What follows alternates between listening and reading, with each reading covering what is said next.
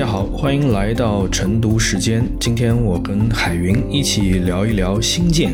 在周四的晚上，我相信看到直播的人都会对星舰有更深刻的印象。在三点五分钟左右，其实星舰是成功的离地，SpaceX 也让我们感受到似乎是开启了人类航天的一个新纪元。但是三点五分钟之后，当星舰到了大概是四十公里左右的这个高度的时候，第一级火箭试图跟第二级火箭分离，做了一个创新的姿态的调整的时候，出现了问题，最后星舰是以爆炸告终。那我们怎么去看这样的突破？我们整体的印象仍然是这是 SpaceX 的一项巨大的突破，但是在创新的过程当中有一些 setback，有一些失败，也是非常正常的。当然，我们也会让海云简单分享一下观看这次直播的感受，然后我们再去聊一聊星舰意味着什么，为什么呃航天业是特别值得关注的一个领域，私人航天未来的发展到底会是什么样子？哦，我就来说一下，就是我看这个星舰发射的这样的一个直播过程的这样一种感受。虽然我一直很喜欢看火箭发射，但是我真的觉得像星舰发射这样直播过程，这种感受很久都没有过了，因为它真的是一波三折。就首先你会看到，当那个原先说的发射时间到的时候，那整个火箭它没有动静，因为它前几天它因为技术原因它延迟过嘛。所以你就觉得它是不是又要延迟了？那这个时候我就一边在看那个直播，一边就在刷 Elon Musk 呃以及 SpaceX 的推特，我想看他们是不是说 OK 又要延迟。结果就在这样的一个过程当中，啪一下子它就发射，然后它就飞起来了。我当时印象非常深刻的是，那个解说还说了一句说，呃，这是人类这个目前为止最大的一个火箭，然后它的推力是当初土星五号的两倍。解说在说这句的时候，我一下子就就热泪盈眶，因为航天迷都知道这个土星五号意味着什么，是一个传奇的那样的一个标杆式的火箭，它牵动着阿波罗登月计划，对吧？它整个就是和那个计划相连的，看上去一切都很好，结果没过多久。这个直播室里面，你可以看到留言，越来越多的人觉得有问题，在大家还在讨论的时候，啪一下子炸开了，伤心嘛？这肯定也没有，对吧？因为首先这个不是载人航天，其次就是其实我们大家都知道，它这个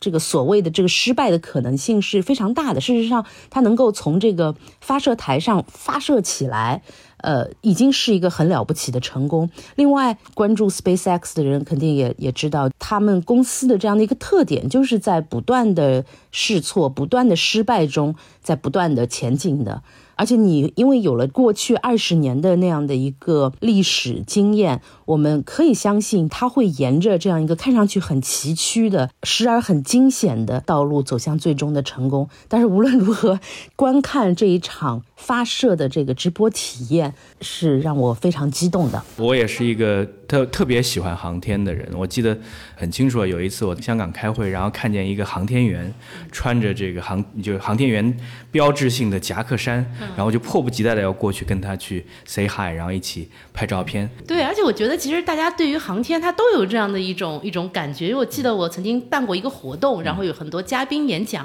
那其中有一位就是航天部门的一位嘉宾，他不是航天员哈，不是宇航员，但是就是当他换上那身就是蓝色的那身衣服，然后上面一。个国旗下面写着中国航天，他走进来的时候，我印象特别深，就化妆室里所有的嘉宾哗一下全站了起来，就就是气场不一样。对对对，就你看的时候，你就心里有一种特别容易激动的那样的一种。所以说我我我想我们俩都是深度的航天迷，我们想借这个由头，当然我们更多也是我们俩都不是航天的专家，都是我们作为一个超级粉丝，我们怎么去看航天？嗯，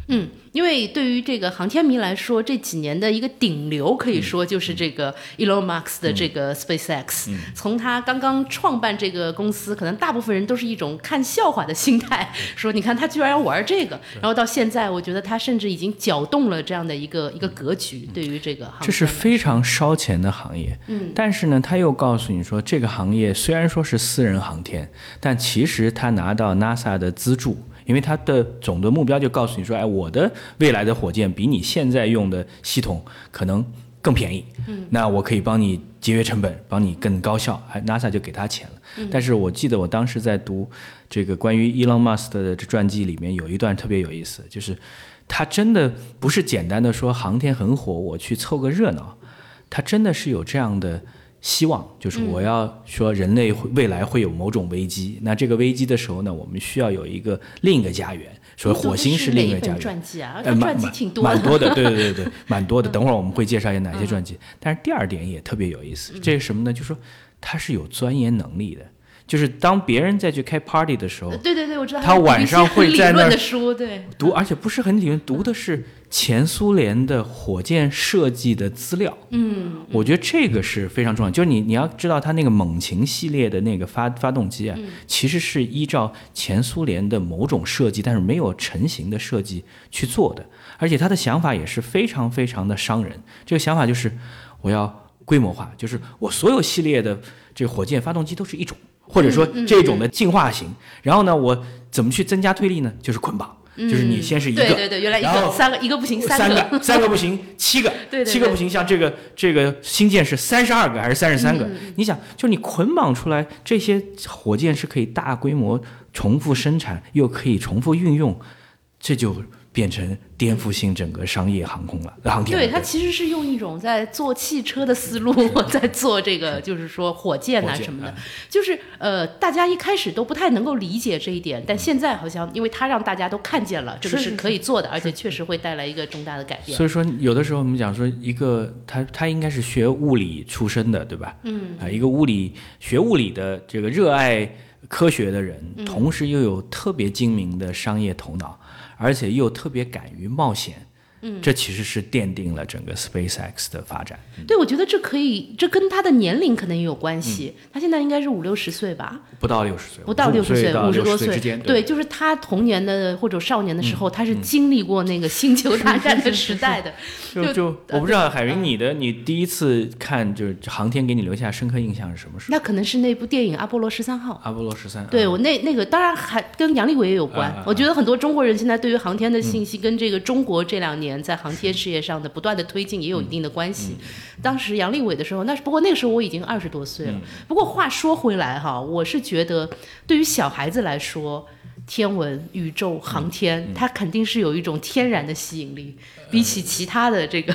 我我不知道是不是啊？我觉得对我们这一代也许是，但是对于现在的孩子是不是要我们打个问号，对吧？对。那那我还希望他是，那可能还是有的吧。但是我我是觉得，就是说，因为你你小的时候你会看星星嘛，然后你会自然而然的会有很多的问题会有，然后童年的时候又是好奇心最旺盛的时候，我觉得应该还是，或者说我希望依旧还是。就我又读过一个故事，就可能给你的刚才讲的故事是反例，就是讲说有一群孩子到呃美国的孩子啊到天文台去做夏令营，嗯，然后夏令营完了回来之后呢。这个路上正好有一个人，有一个他们也不知道是谁，开着车把他们送回来。那在路上大家就七嘴八舌说：“你未来要做什么呀？你要看什么书啊之类的。”那虽然去了那个夏令营之后呢，因为这些孩子是很精英的孩子，都在讲藤校啊，都在讲说我在跟看我看 Fortune Fortune 是文章上面有些什么样的东西啊，然后讲说哎，你看现在谁又创业致富很快，对吧？就是特别就是硅谷给他们的影响。然后那个司机就 就很难受，因为他是一个天文学家，他就觉得说，你们都到天文台去了，然后你们在看星辰大海，然后为什么你们不能够放松，说看看这样的宇宙给你带来什么？然后下一下天文台，呃，给你沉浸到的还是这个俗世当中，怎么去创业，怎么去成功？所以这个其实是蛮有挑战的。我觉得现在的孩子不像，但像以前可能，比如说我我对天文，呃，最大的这个这个印象就是。啊，应该是八六年还是八七年，哈雷彗星到这个，大家在观察，大家都在观察，因为那是哈雷彗星说七十六年一次嘛。但你这辈子，你想那个时候七十六年你是很难等到下一次，最多两次，对吧？所以七十六年来的时候，你就大家一起在我在南京的时候，就是呃小朋友都一起组织要到天文台去看那个彗星。那这是一次。其实对于美国的很多孩子，还而且像像那个马斯克，其实是。登月是给他们有很大的印象，因为登月的发射是直播的，也就是全球大概上亿人会看这样的直播，对他来讲，哎，这是人类迈出的一大步。嗯嗯嗯嗯。所以就是您您说到这个，就其实是提醒我了一个问题，就是说确实会有很多人在问为什么要去发展这样的一个航天，这可能也是就是一开始这个 Elon Musk 他融资很困难，或者别人就会觉得你为什么不去干一个别的事儿，你为什么要去做这样一件事儿这样的一个一个原因。那么你也确实很难去说服很多人，因为他会觉得地球上还有这么多的问题没有解决，你为什么要花这么大的成本做这样一个风险极大，而且其实回报还不太容易看出来的事儿？毕竟不是每个人都希望我能够有一天在火星上生活的，大家可能更多人会希望说我把地球家园弄得美好一点。但又会有一个另外一个思路啊，这个思路，因为其实现在真正到达低地轨道的人。包括我们讲说这个前年的这几波富人花钱，无论是做维珍还是做这个 Blue 呃 Origin，对对，就是你到了那个叫叫什么线，叫卡门线还是什么线，就是地距离地球大概一百公里的这个地方，那就大概说啊，我已经可以俯瞰地球了。因为我听说那个 Starship 已经被一个日本富商定了嘛，就虽然他还没有成功，但是已经有人定了。然后说如果成功了的话，他就会带上一群艺术家。这个这个富商定了很多这个这个 trip，对吧？就是看谁能够做得到。但是他其实是在强调一个感官，就在另外有一本书，我们最后会给出书单。另外有一本书里面就会描述有两个重要的情景，就第一个，所有的宇航员当他们到了轨道之后。反过来再去看地球的时候，那种感觉是不一样的。嗯，因为是在一个漆黑的宇宙的背景，你会看到一个蓝色的星球，淡蓝点。然后这个蓝色星球就说啊，这是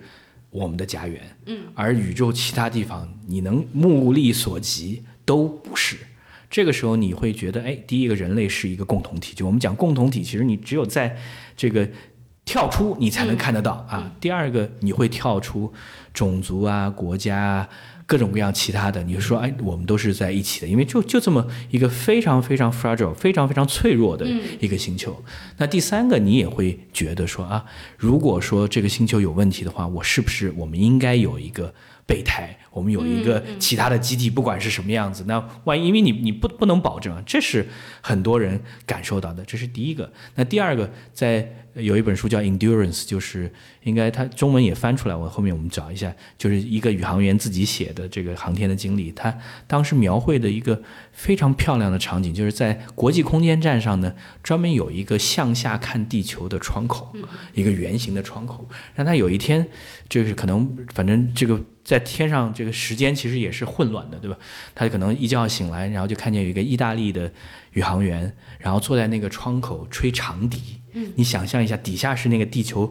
以一万多公里的速度快速闪过，然后一个美丽的这个宇航员在那儿吹长笛，那种感觉就是真的。这个诗跟远方跟星辰大海结合在一起是非常漂亮。所以说，他其实他我我觉得他在追求的一个是特别务实的。嗯，就说我们人类总要去面对很多的风险，嗯，另外一个又是特别务虚的，就是就是我的梦想，对吧？那我我是亿万富翁，我有梦想，为什么我不能去尝试着用另外一种方式去成就我的梦想呢？我觉得可能在马斯克的这个整个的这过过去十年给我们带来改变的过程当中，梦想也占了很大的一部分。嗯，我不知道你怎么。你刚刚说的那个那个画面，就让我想到那个。巴黎，他在那个巴黎八分钟，就是在东京奥运会的闭幕式上，他那段视频，一开始也是一个宇航员，也是那个窗口，但是他只不过拿的是那个萨克斯风，对对，然后就是说，但是我也很担心以后这种画面会不会用烂，你知道吗？一次、两次、三次，可能大家就没有感觉。但问题是，现在仍然只有一千个人左右。到了那个地方，就是你要变成十万个人，就就会被用烂了。对吧？你还人一千个人是的，那我其实我觉得那个那个吴晨已经说了，就是大家已经提到的几点，就是为什么要航天。就比如说，第一就是说，不管怎么样，我们要给地球找一个备胎，对吧？然后第二就是呃，也是很多人说到的，就是航天它这个科技最后它会反哺过来，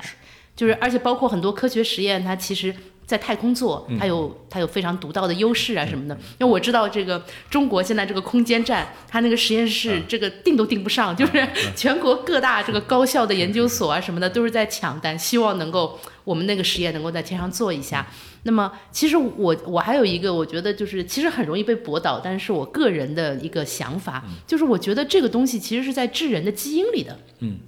因为我想，我们是智人的后代，对。你想当初作为一个物种，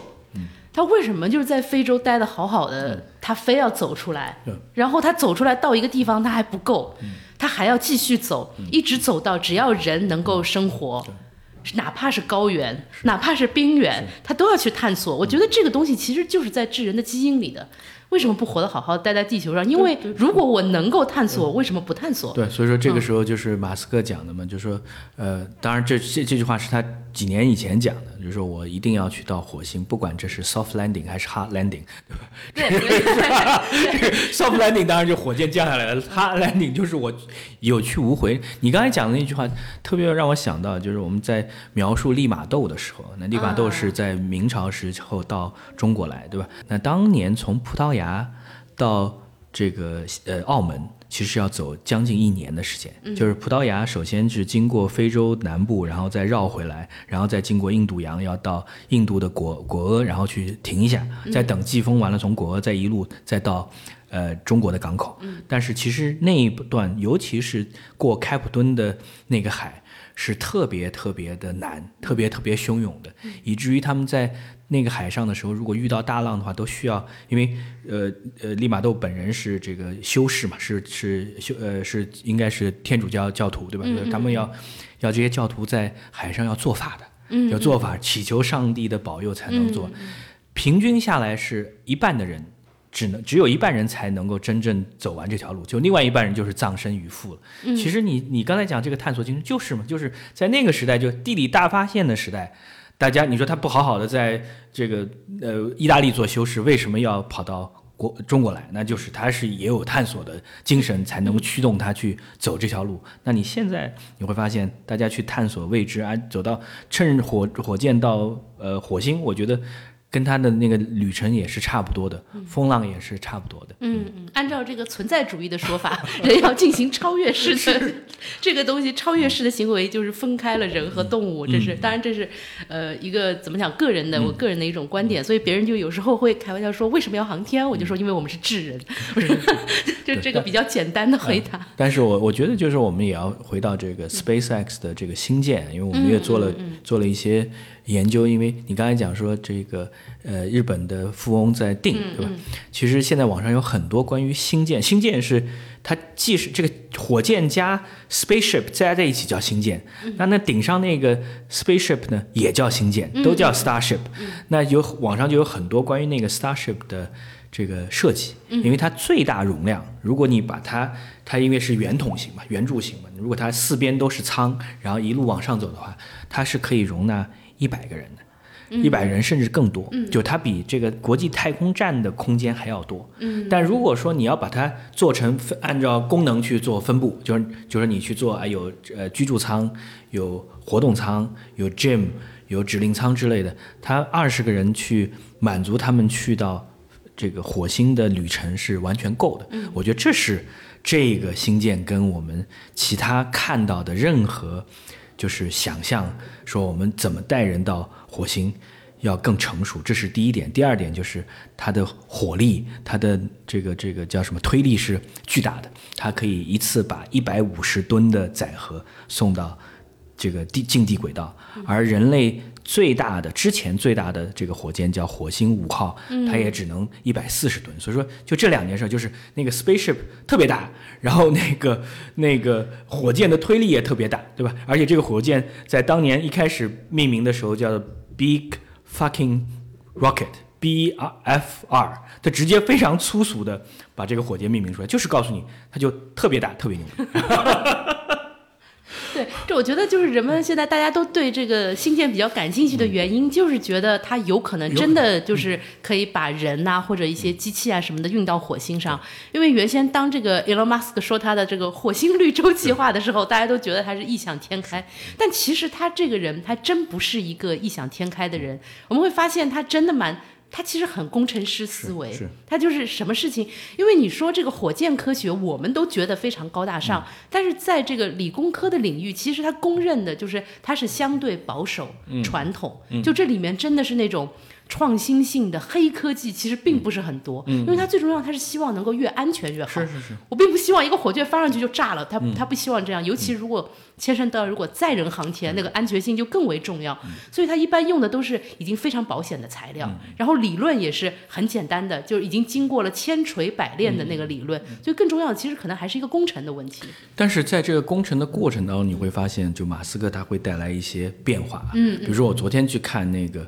Falcon 的。Falcon 九的发射，你会发现，哎，它跟传统意义上你看到那个火箭最大的不同是什么呢？就是火箭外壳上伤痕累累。啊，就是因为就他就告诉你这是回收过的，对吧？这这才牛啊！这才牛，对不对？就这是哎，你因为以前你看国内的航航天，国外的航线，它一定是外面漆的很漂亮，对吧？有国旗有什么？因为它就一次性嘛，对吧？一次性肯定要漂亮。它就是除了返回舱之外，啊，对，都不返。但是返回舱回来也是伤痕累累的，对对。你不可能把它变成哎，它就是哎就是这样，哎，这这就是它第一个突破，就是它能够想别人想不到的。嗯。第二点，它在整个工艺的过程当中，它仍然不断尝试新的材料。对，我们讲说那个发动机，并不是说他说我借用说呃麦克马呃呃洛克马丁，你把你的给我，或者波音你把你的给我，然后我来做一个整合，不是，它是按照苏联的图纸，然后自己去尝试去做，因为它要要看你火箭，比如说你每次大概是呃使用三分钟，嗯，然后我能点火几次。然后点火几次之后，对这个火箭本身的消耗有多少？因为他的想法是说，我每一台发动机至少能运作二十五次，就往返二十五次，甚至更好会一百次啊！你能不能做到这一点？就他又把这个实践往前推了一步。第三个，你看这个星舰，星舰其实给人的那个印象就是特别光鲜，对吧？嗯，因为它是铁造，呃，那钢铁的外壳，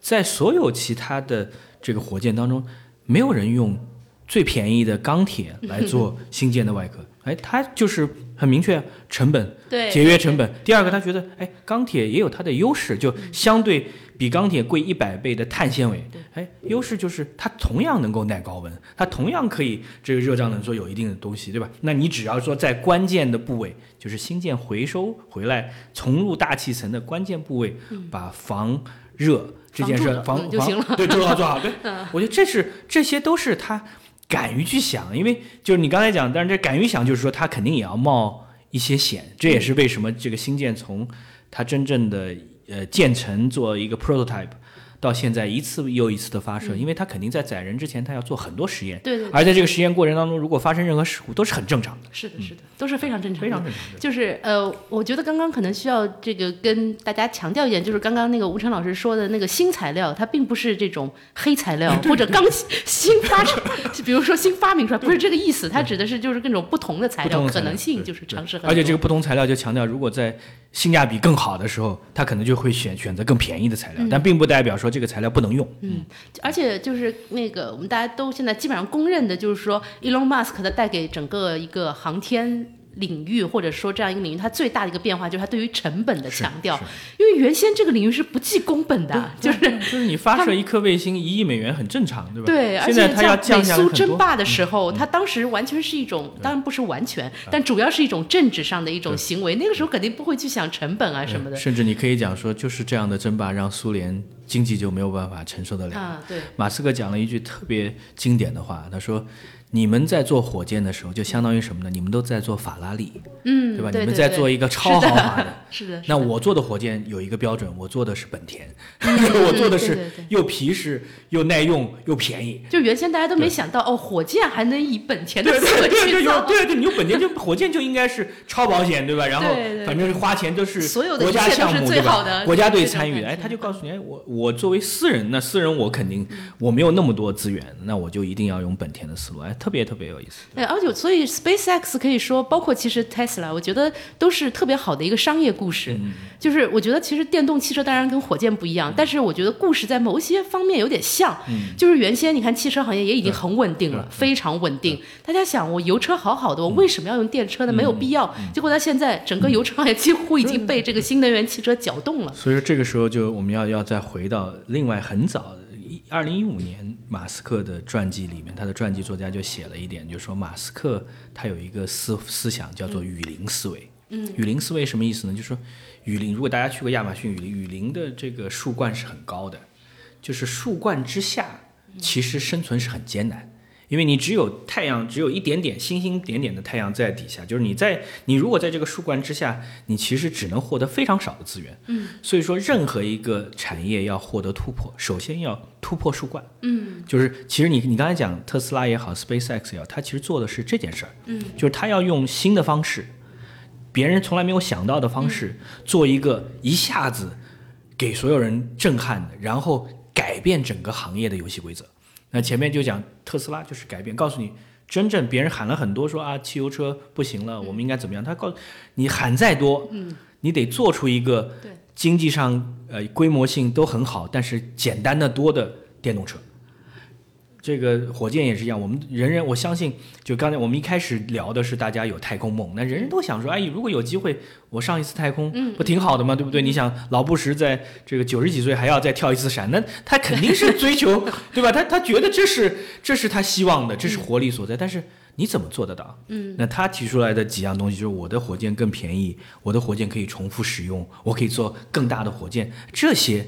想到了做到了，它就变成。突出这个树冠的，那在雨林法则里面，当你一棵树超过树冠之后，你就获得无限的资源，嗯，然后你可以变得很大，你的种子下来，它能冲过去，那这些老的树就全部被打倒了。啊！我觉得这是它的商业模式，冒险精神和英文叫 can do，中文叫就是就是做嘛，就他很多时候就是这一点是我特别佩服，就是他想完了，他真的做。对吧？就是那个 Boring Company，对吧？他也是钻钻隧道，他也钻了，那钻的不行，停了也正常，对吧？做不一定不一定代表能成功，但是你不做肯定成功不了。嗯，对，嗯，而且我想到就是。就是有一些，比如说网友啊，我觉得他对于 Space X 的成功，他可能用一种特别简单的想法，因为我我经常看到有一些有一些评论，就说因为 NASA 不行了，所以 NASA 的人都去了 Space X，然后 Space X 就成功。这个首先不是一回事儿，就 NASA 做的事情和 Space X 不是一回事儿。Space X 你可以把它简单的想象成，它其实就是运东西的，是是是，造车的，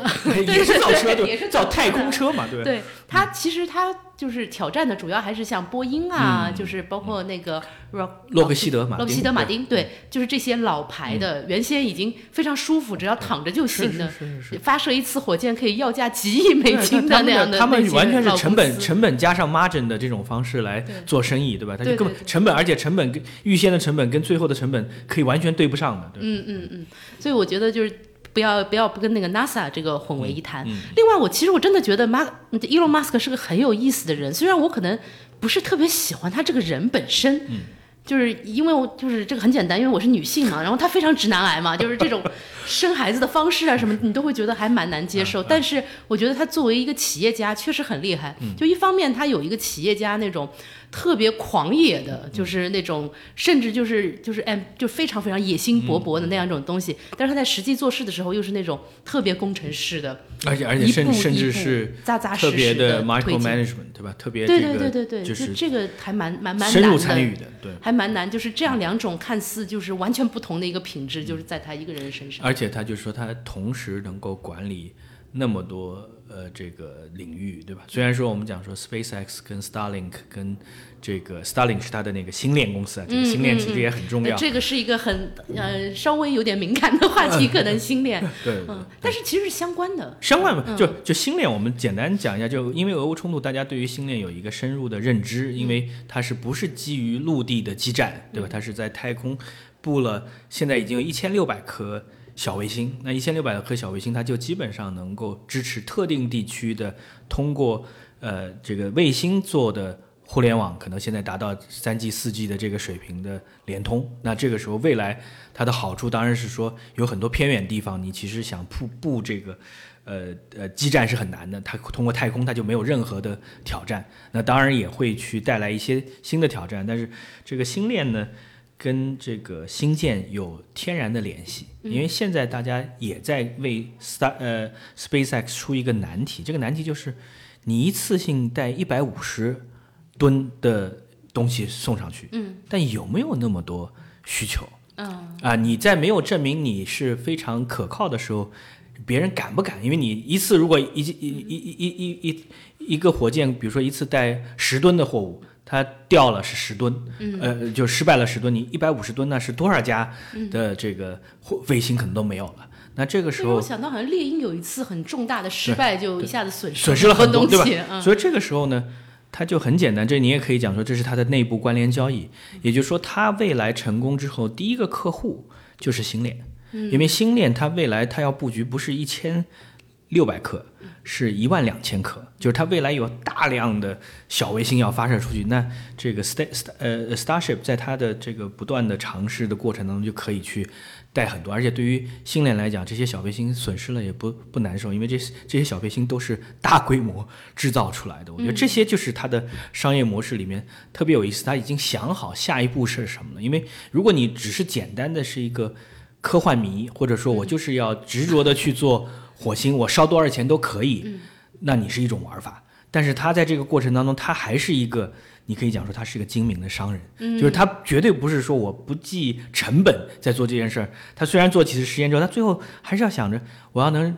呃，这个收回成本，甚至如果我的价钱，如果说 Starship 这样的火箭，我的价钱是别人的价钱的二十分之一，那我就可以真的独霸。这个市场，嗯嗯，这是不得了的事是是。它的原先的那个 Falcon 的火箭，基本上已经是原先的成本的十分之一了，十分之一啊，就是 L U L A 他们原先发的十分之一，而且已经其实要比像中国啊什么的原先比较便宜的那个报价还要低。是是是，所以我觉得这个又牵涉到就是 Elon Musk 的一个又是一个蛮重要的影响，就是他其实他这个。它的创新会溢出，在整个全世界溢出。嗯就像中国现在其实也开始有这种商用的这样的一种呃航天的企业，对吧？但这个企业你我不知道你观察是什么样子，你觉得他们有我我没有关注到他们有太太多的新闻，蓝星啊什么的。前一阵子有，我还挺希望能够能够，就是希望他们能有一点动静啊什么的。那也有可能我其实也特别想知道，就是说这个返回的这个动作，因为我昨天特地仔细看了整个的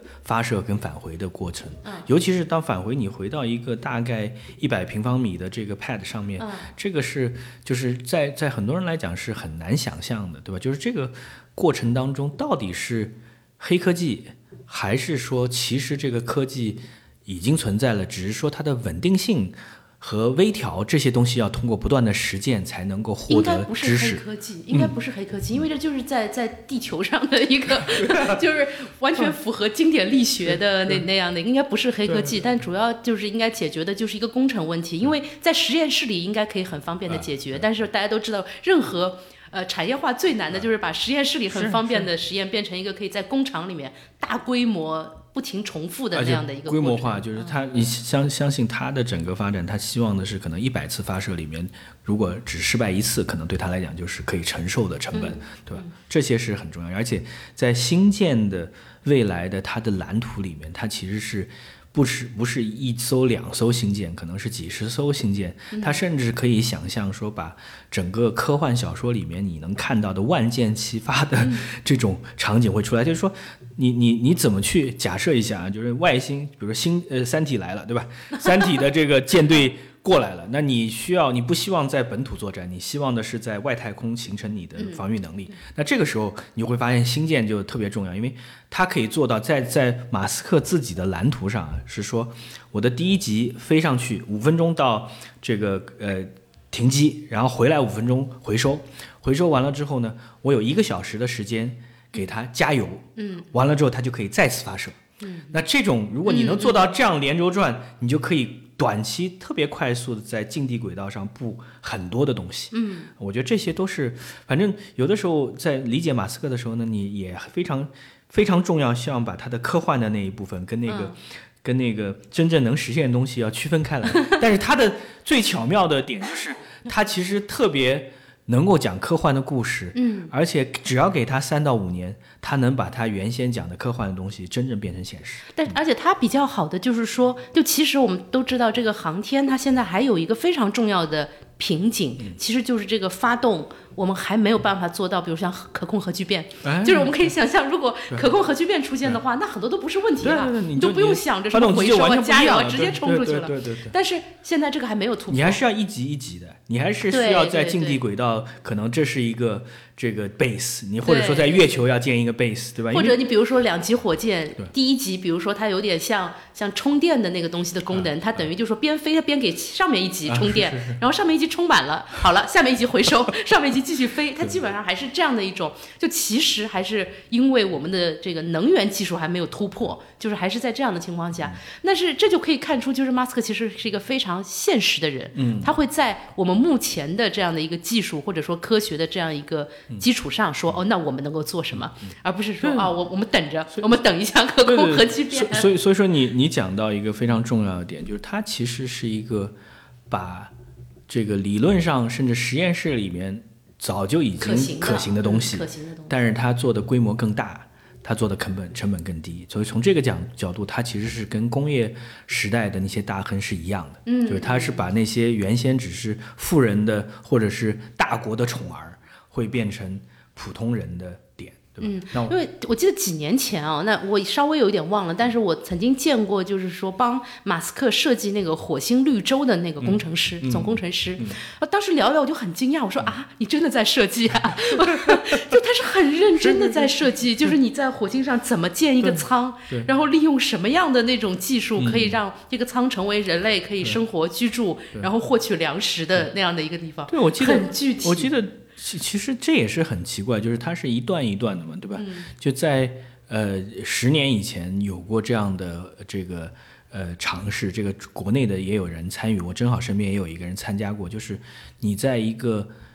呃虚拟的火星的营地待一年，对吧？这个营地其实是在。国内的某个偏远的地方，但是 但是尝试就就真的你是在里边在一年，就这一年是一个狭窄的空间，然后在这一年的当中，你其实是要尝试在里面做一些活动，保持你自己的生态呃心心理这个呃体魄各个方面，然后看，因为这个长期跟很少的人。在一个封闭空间当中生活，嗯，其实是蛮大挑战的。这个时候，其实有就很多人有理论嘛，就是说一个小团体二十个人，那这个团体如果全都是工程师组成，或者是全都是军人组成，嗯，他们能不能完成这个使命？他们在完成使命过程当中，如果有别的想法，他们会不会呃违反总部的命令？对吧？这些其实都是很大的问题。我们也再问一下海云老师，这个。私人航天降价降了多少钱，你就会考虑去排队？有没有这种这种想法？排队说，比如二十万美元，有没有想过，如果是真的到这么便宜，可以到这个太空一日游？嗯，我对一日游的兴趣其实不是特别大，但是我对于去火星的兴趣特别大。就如果，但是我不知道啊，我就希望就是我们我们也曾经聊过这个，呃，百岁人生甚至更长，对吧？就如果我觉得。我希望能够活到这个有一天，真的就是火星上的绿洲真的可以建成，那我觉得我真的会非常非常期待能够到火星上去看一下。对，好像之前有很多，我不知道，我忘忘了是电影还是真实的事件，就是大家去报名去做火星这个太空人的这个这个 candidates，对吧？就做你报名参与，而且还要让你写一个非常重要的这个条就条约，你要确确认，就是我。我愿意只去不回，嗯，因为就是说，很多时候可能我的技术是大家送过去，这个技术是有的，但是把大家带回来，这个技术可能还要再花点时间，嗯，对吧？这是，然后在当地如果出现任何事情，都会。呃呃，你要自己负责，你愿意做这样的事儿吗？啊，我愿意的，而且就是我，我甚至可以说，就是如果我我的孩子，因为我真的觉得我的我年龄可能盼不到这一天了，但是如果哪一天，比如说我的孩子他会说我想去探索太空，不一定是去火星，有可能就是一种星舰文明，然后他真的很想去的话，我肯定不会拖他后腿的。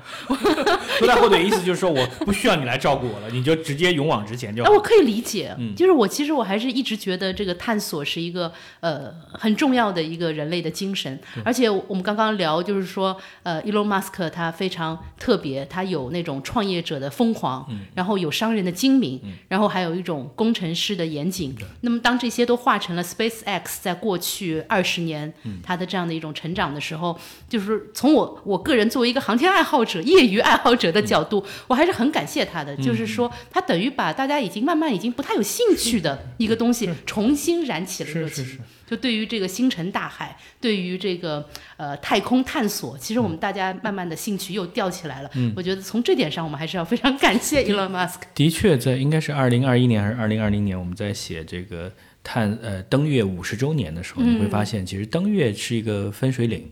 登月之后，反而大众，尤其是欧美的大众，对于航天就变得特别没兴趣了。但是分水岭是这个冷战结束吧？呃，可能就是，然后呢，还有一个分分水岭是什么？就是说，呃，就还有一个没有真正完成的承诺。那就没有真正完全承诺，就是在美国去设计发研发航空航天飞机的时候，当时的想法是告诉你说，我到太空，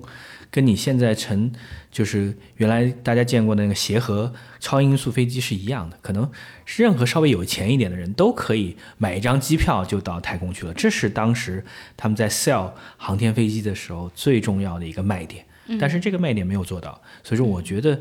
马斯克是有可能真正做到，就是它可回收，同时价格更便宜，让很更多人，只要你有任何的一点点探险的精神和对外太空的好奇心，可能也许再过一代人，二三十年，这件事儿就变成是，就是一张可能往返。中美的机票的头等舱的价格可能就能去了，所以说我觉得可能我只要等到它价格降到，比如说五万人民币，我觉得这件事儿就变成是很多人就可以去参与进来。对对对对对。然后我相信，就是如果有真的有很多人他体验过这样一种呃太空旅行的话，我觉得它其实对于人类文明都会有非常大的一种重要的改变。